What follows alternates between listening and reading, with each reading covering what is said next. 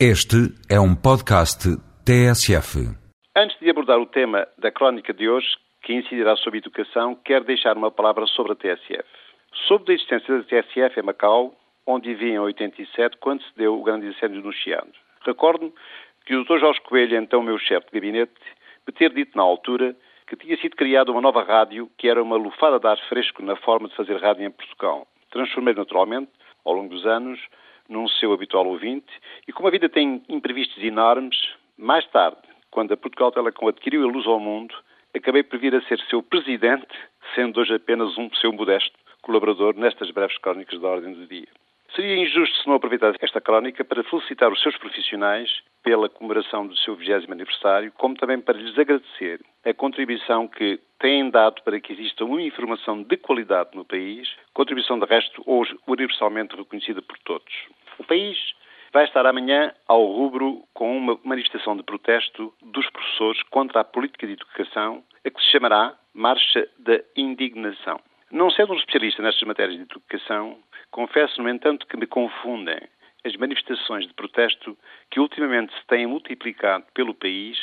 pondo em causa o modelo de avaliação que a Ministra da Educação pretende implementar. No último relatório da OCDE sobre o desempenho dos alunos com 15 anos, Portugal ocupa o 38º lugar, em termos globais e na matemática,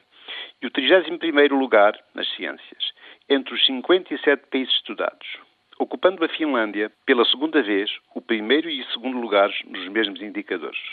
Sendo a despesa pública com a educação, em termos de percentagem do PIB, semelhantes em Portugal e na Finlândia, em torno dos 5,5% e 6%, estes indicadores da OCDE não só explicam porque é que a Finlândia é hoje um exemplo de sucesso mundial, como confirmam a absoluta necessidade que o país tem de alterar de forma efetiva e profunda o nosso sistema de ensino.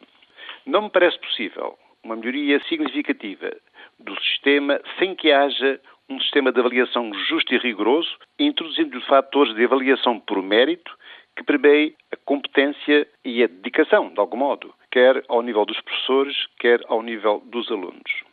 Apesar do discurso político contrário, o país tem sempre dedicado pouca atenção, a meu ver, à área da educação, tendo-se, por isso, certamente cometido muitos atrasos e erros que, curiosamente, não têm dado origem na devida altura a movimentos de contestação que provavelmente então se justificariam. É por isso irónico que o governo esteja agora a ser penalizado por uma medida de enorme importância estratégica e com uma importância decisiva para a melhoria da qualidade do sistema de ensino no país. Como o professor Cardoso Rosas, onde escrevia num jornal diário,